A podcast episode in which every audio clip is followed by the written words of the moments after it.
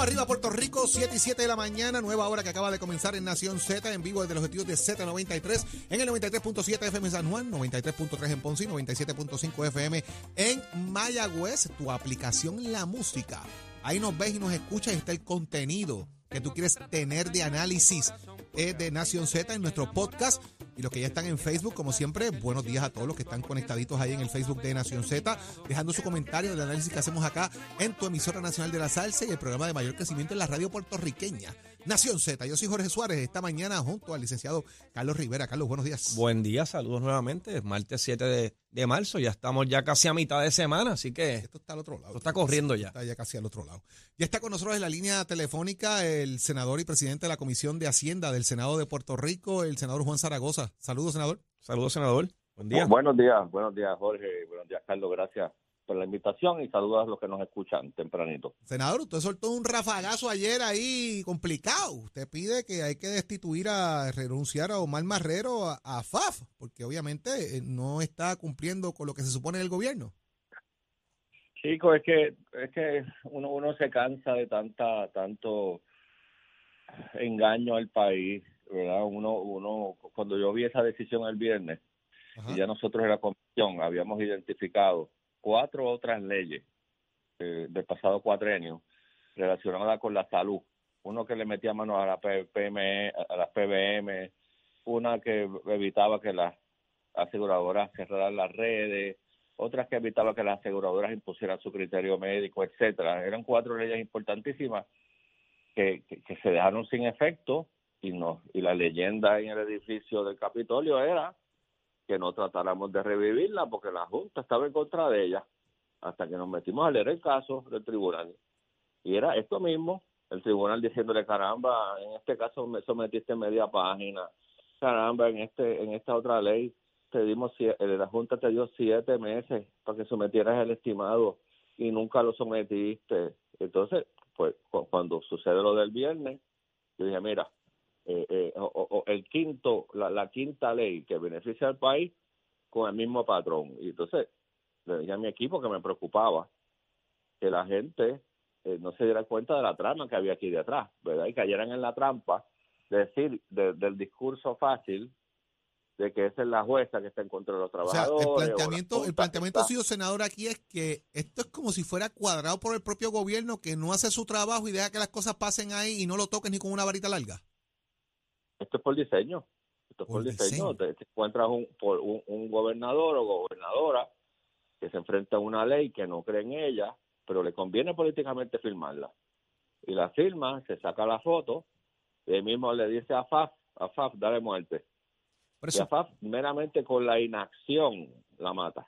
senador, pero, pero en el- desde el punto de vista... ejemplo de este caso, que el tribunal le dice, chico, pero, pues, pero este caso, este caso lo perdió a FAF, eh, eh, que además eh, eh, eh, es un caso que votaron los chavos del de, de- del pueblo de Puerto Rico, porque si, si promesa te requiere un análisis del impacto fiscal y tú a la Junta le dijiste que no podías porque era muy difícil hacerlo, porque no hay controversia, Por eso, senador, pero la legislatura... la la- sección de promesa te dice que se requiere un informe. ¿Usted lo sometió o no lo sometió?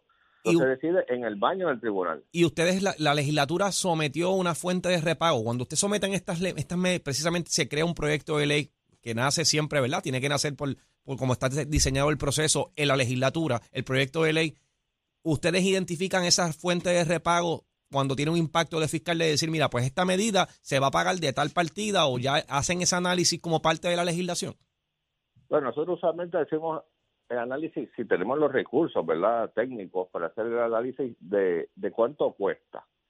Eh, a veces sí se puede identificar, pero muchas veces se le se le asigna al ejecutivo a través de la oficina de presupuesto o, o en algunos casos como ha sucedido que se suple ese ese fondo a través de fondos federales, ¿verdad? Este eh, aquí el reto fue que AFAP dijo que era un cómputo muy complejo y que no se podía hacer. Pero mira, Pero la, ustedes lo, la legislatura lo, lo pudo hacer- lo hizo para decirle, mira, pero aquí está. Pues Ustedes no, no lo hicieron, no, pero la nosotros lo hicimos. no lo hizo porque nosotros no tenemos diferente a- a- al Congreso Federal. No tenemos una oficina interna para análisis económico. Eso se está creando ahora. eh, no sé si estás al tanto que ahí, ahí se consiguieron unos fondos eh, eh, negociando con la Junta de Control Fiscal, precisamente para crear una, una oficina compartida, Cámara-Senado, para que tenga el brain power para, para hacer O sea que- esos, esos cómputos. O sea que actualmente no existe un recurso, la legislatura puede crear, crear la medida, pero no tiene idea si puede esa medida se puede pagar o no, o si hay un fondo que se... O sea, de alguna forma la, la legislatura no tiene certeza cuando hace un proyecto de ley de si esa medida se va a ver los fondos disponibles para lo que se pretende hacer. Sí, por ejemplo, yo que estoy que, corro la, la- la Comisión de Hacienda del Senado, cuando yo tengo un proyecto y quiero saber el costo, pues yo se lo pido a Hacienda. Digo, mira, Hacienda, córreme el modelo. Aquí hay un legislador proponiendo una deducción para padres con niños con síndrome Down. Pues córreme el modelo. Y Hacienda me contesta, pues sí, mira, según nuestro modelo, eso cuesta 18 millones. Pues casi siempre nosotros recurrimos al, al Ejecutivo. Hacienda o la base de datos. Ok, ok. Que de lo contrario, pues entonces, si, si no, ¿verdad? no tienen ese- esa certeza, pues pudiesen estar, por decirlo así, estar dando palos a ciegas porque no tienen el dato necesario para decir, pues esta medida es viable o no es viable económicamente y no va a tener problema con el impacto fiscal. Claro, así mismo es. Así mismo es. Vamos a ver entonces qué ocurre con todo esto, senador. ¿Usted cree que tomen su oído en tierra allá en, en el gobierno central y, y- y empiecen a enviar los, los documentos que hacen falta y manejar este tema? ¿O usted cree que esto va a seguir así? Yo, yo creo que, que di- diferente a los otros cuatro legislaciones que se quedaron sin efecto, esta quinta fue como que la copa, la, la gota que colmó la copa. Pero se puede resolver porque- esto. O sea, e- esta que pasó ahora, ¿tiene algún... so- esto esto murió ya, esto no hay break de, de- de revivirlo. No, no, no, no, no, no, seguro que no, porque aquí, aquí eh, eh, murió por falta de documentación. Esto se puede revivir. Y, el sector privado, ¿cuál ha sido la posición precisamente en el caso de la reforma? Que sabemos que a diferencia del salario mínimo que estuvieron de acuerdo, en el caso de, la reforma entiendo que estaban había reparo de gran parte del sector. Yo creo que hay una mezcla, hay una mezcla de celebración, hay una mezcla de confusión, porque hacer nulo ab inicio, o sea, desde el principio, pues crea unos problemas, porque, oye, si tú repartiste unos bonos y conseguiste una serie de cosas adicionales eh, y, y te das para atrás al videotape, a la película, ujú. tú dices, bueno, pero por ahora qué yo hago? Pues, te, oye, pedirle los chavos para atrás a los empleados no es, tú sabes.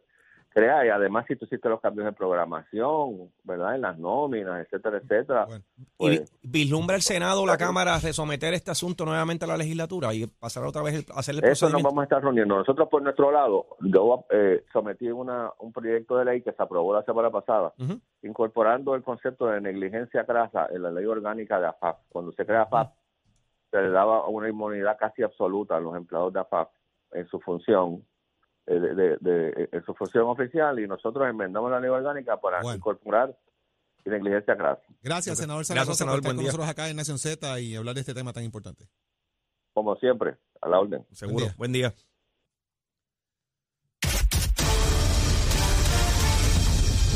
Este segmento es traído a ustedes por Caguas Expressway, donde menos le cuesta un Ford. Ponte al día. Aquí te informamos y analizamos la noticia. Nación Z por, por, por Z93. Y en el segmento del análisis del día está con nosotros hoy la senadora del Partido Nuevo Progresista por el Distrito de San Juan, Nitza Morán. Senadora, muy buenos días. Muy buenos días a todos en el estudio. Y Buenos también, y también está con nosotros la ex candidata y licenciada del Movimiento Victoria Ciudadana, Rosa Seguí. Licenciada, buenos días. Buenos días, Jorge. Buenos días a la senadora y a todas las personas que nos sintonizan. Óigame, dicen que hay una prohibición legal de establecer que no se pueda eh, dar más del 50% de los activos de generación de energía en Puerto Rico, colocando esos activos quizás en manos privadas. Es el alegato que hace un representante de Victoria Ciudadana, en este caso José Fernando Márquez, y el representante independiente Luis Raúl Torres. ¿Cómo usted ve esto, senadora eh, Nitza Morán? ¿Esto, ¿Esto es un tiro para el aire? ¿Esto es politiquería? ¿Esto no tiene futuro? ¿Cómo usted reacciona a esto? Pues bien, sabemos que esto ha sido referido, ¿verdad? Y al Departamento de Justicia y, y entablará un, un, un pleito legal. Lo que sí es que tenemos que estar vigilantes que ambas partes, tanto el gobierno como la compañía, tenían eh, quizás el pleno conocimiento este, de que no se podría haber hecho esta transacción sobre el 50%. Veremos a ver, este, plenamente estamos argumentando, mucho se discutió también sobre el, el contrato que teníamos con Luma, este, y más bien todo ha quedado como que en el olvido, ni siquiera la prensa ya reseña, ¿verdad?, lo que había sucedido en aquellos tiempos. Eh, y básicamente Luma está ejerciendo, está aparentemente cumpliendo, porque vemos que no ha salido a la luz pública ningún ninguno de las cláusulas y condiciones en las cuales estuvieran incumpliendo en el día de hoy para hacerle otro referido al Departamento de Justicia. Así que cuando estos pleitos entran eh, eh, legalmente, a mí no me gusta adjudicar, ¿verdad?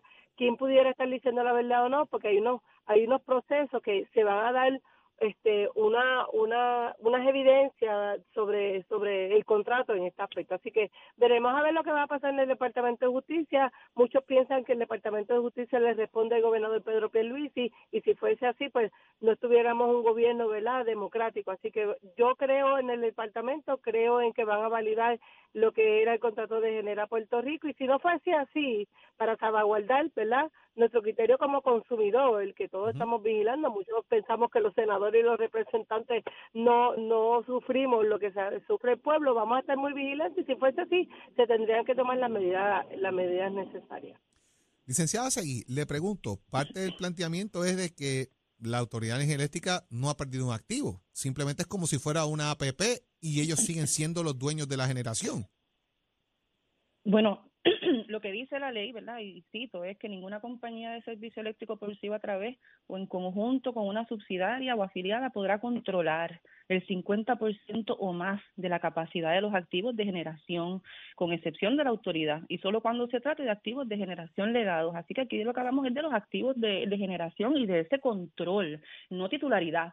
Por tanto, ¿verdad? Yo, yo creo, me alegra mucho escuchar a la senadora decir, mire que se investigue, ¿verdad? Porque son dos leyes específicas. Eh, y aquí tenemos ahora mismo, ¿verdad? Una Junta de Control Fiscal que está anulando leyes. Así que tenemos que hacer valer las leyes y las políticas públicas. No es solo una, son dos disposiciones de ley. Así que me parece que sí, que es lo correcto que, se refiera a justicia. Y según la conferencia de prensa, pues los representantes José Bernardo Márquez y Luis Raúl Torres también están considerando elevarlo a la esfera federal, ¿verdad? Porque pues sabemos que, es un asunto apremiante. El costo de la energía eléctrica ya van siete aumentos y por supuesto también los pequeños y medianos comerciantes se han expresado en contra de todos estos aumentos para poder hacer negocios en Puerto Rico y para continuar con la actividad económica. Así que, como dijo la senadora, nos afecta a todas las personas en Puerto Rico. Eh, así que esperemos que justicia le dé paso a esta investigación con premura.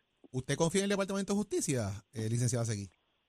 Recientemente yo, ¿verdad? Rosa Seguí no, no tiene mucho que, que aportar, sino reflejar lo que representa la, la, el pensar del pueblo. Y yo creo que el pueblo de Puerto Rico no ha estado satisfecho, especialmente cuando hubo unos comentarios relacionados a que cogía esa información de la Comay, ¿verdad? Unas expresiones así del secretario de Justicia, pues laceran la credibilidad y la legitimidad de esa institución. Pero yo, ¿verdad? Apuesto a que pueden hacer lo correcto todavía. ¿Cómo usted lo ve, Nisa Morán? ¿Se puede creer en el Departamento de Justicia? Pues claro que sí, yo creo que toda la información que el Departamento de Justicia puede adquirir del, del medio comunicativo, de la persona que quiera, este, ¿verdad? Aclarar algo sobre un asunto debe de, mirarse y mirar la fuente, más allá, ellos van a hacer su investigación y van a saber, ¿verdad? Si a, a, a, a la investigación terminar o culminar, eh, fuese cierto o no lo que se está alegando. Así que yo tengo fe en el Departamento de Justicia, hay muchas cosas que debemos de mejorar, ¿verdad? No, no todos los sistemas son perfectos y esto lo vengo diciendo eh, en, en, varias ocasiones, pero hay que darle la oportunidad que en este en este preciso momento sobre el tema que estamos dialogando en el día de hoy, yo estoy abierta a que las investigaciones, o sea, esto fue un trámite legislativo, eh, hay que respetar los trámites legislativos y a mis compañeros también, de que se quiere investigar este algún tipo de, de alegaciones, así que abrimos el Departamento de Justicia para la investigación y yo estoy bien segura que nuestro secretario eh, Domingo Emanuel iba a hacer lo propio. Gracias a ambas por estar acá en Nación Z. Que estén bien las dos. Un placer siempre comunicarme y hablar con ustedes. Buen día. Hasta pronto. Muy buenos días a todos. Este segmento es traído a ustedes por Caguas Expressway, donde menos le cuesta un Ford. Somos Somos du- du- du- duros en entrevistas y análisis. Nación Z. Nación Z.